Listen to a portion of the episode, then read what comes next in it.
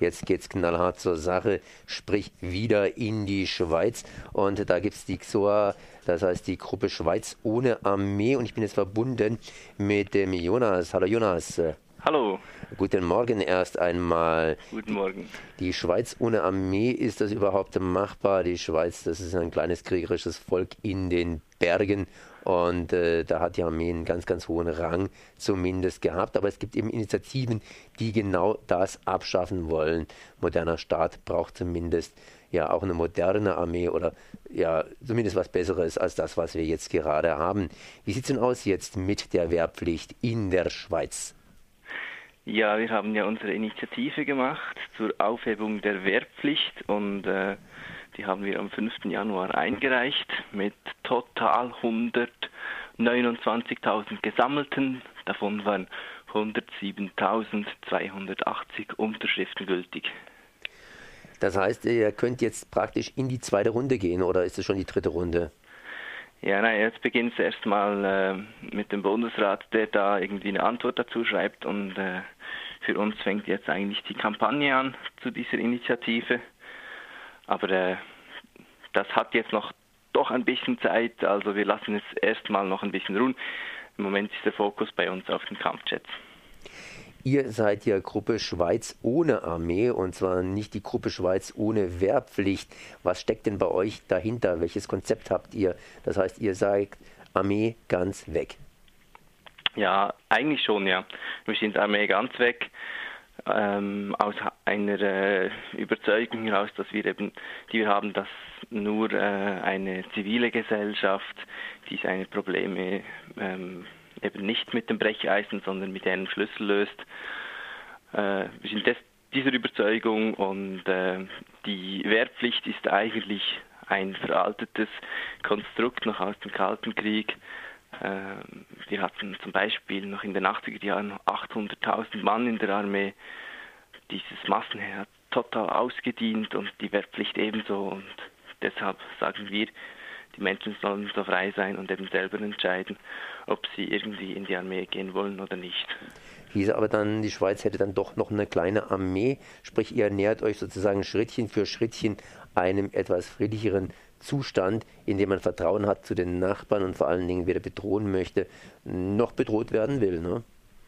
Ja, klar, also eben, wie ich es vorhin gesagt habe, wir, wir wollen, dass sich äh, unsere Gesellschaft und somit auch die Schweiz eben ein, einer zivilen Gesellschaft äh, nähert und nicht einer militärischen Gesellschaft.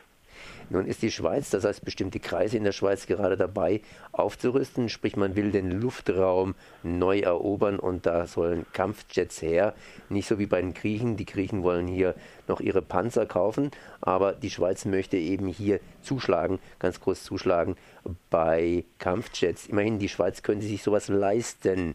Wie sieht es denn jetzt damit aus? Das heißt, das Volk ist dagegen und ein paar Regierungsmitglieder sind dafür?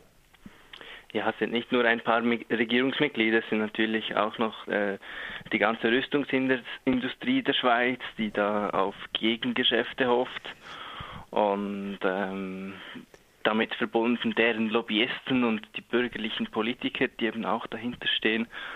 Ähm, klar kann sich das die Schweiz leisten, wenn sie das will aber äh, sie muss halt einfach ihre Prioritäten setzen und alles zusammen geht nicht.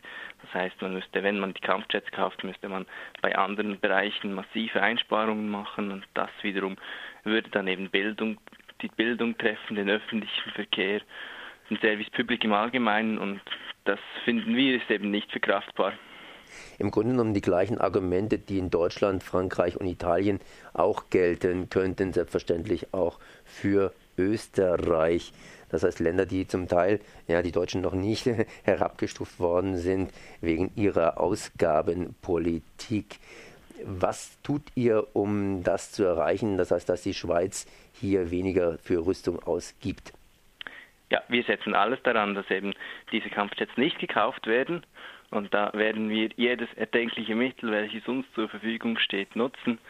Das heißt Referendum, Initiative, äh, ist, ist eine Option für uns.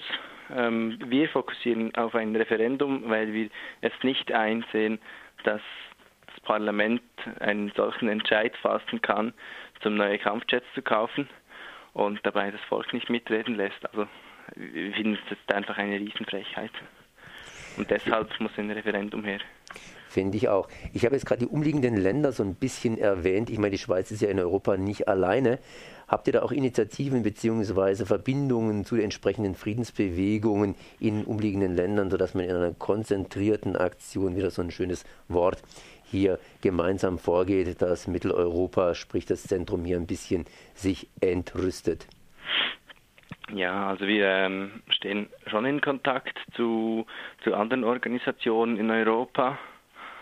Ähm, eben auch zum Beispiel zu, zu einer schwedischen Friedensorganisation, weil eben genau der Gripsen, für welchen sich nun der Bundesrat entschieden hat, ja aus Schweden kommt. Und äh, da ist die Zusammenarbeit mit den Schweden natürlich ganz wichtig für uns. Okay. Ich habe gerade versucht zu fragen, ob er mit Italien, äh, mit Frankreich, mit Deutschland und mit, äh, ja, mit äh, Österreich so ein bisschen Kontakte pflegt in der Richtung mit Entrüstung. Ähm, ja, das kommt halt immer darauf an. Also äh, wenn wenn es einen konkreten Fall gibt oder oder irgendwie einen konkreten Anlass dazu, dann dann auf jeden Fall.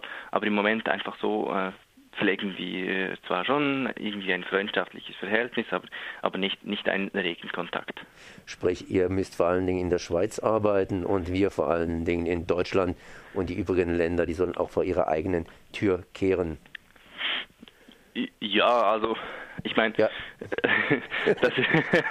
ähm, ja, ich, ich, bin nicht, ich bin nicht der Typ, der sagt, ja, jedes Land muss für sich und ich bin, ich bin schon dafür, dass wir ähm, schon ein bisschen zusammenschauen, äh, wie, wir, wie wir eben diese Militarisierung ein bisschen bremsen. Also ein bisschen bremsen, wie wir sie, wie wir sie aussetzen, so muss man es sagen. Und äh, äh, im Moment, im Moment hat sich einfach die Situation nicht so ergeben, dass wir eben äh, zusammen ein direktes Projekt verfolgen.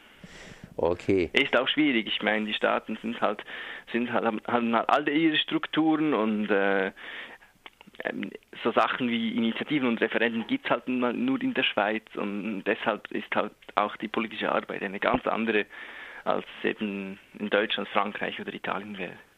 Das heißt, das müssen wir dann hier auch entsprechend einführen. Guter Tipp von euch. Das heißt, das war hier Jonas von äh, der XOR der Gruppe Schweiz ohne Armee. Und wer mehr erfahren will, was gerade in der Schweiz los ist in Richtung äh, Militarisierung, der kann das tun natürlich unter gsoa.ch. Das ist die Webseite von der XOR. Jonas, ich danke mal für dieses Gespräch.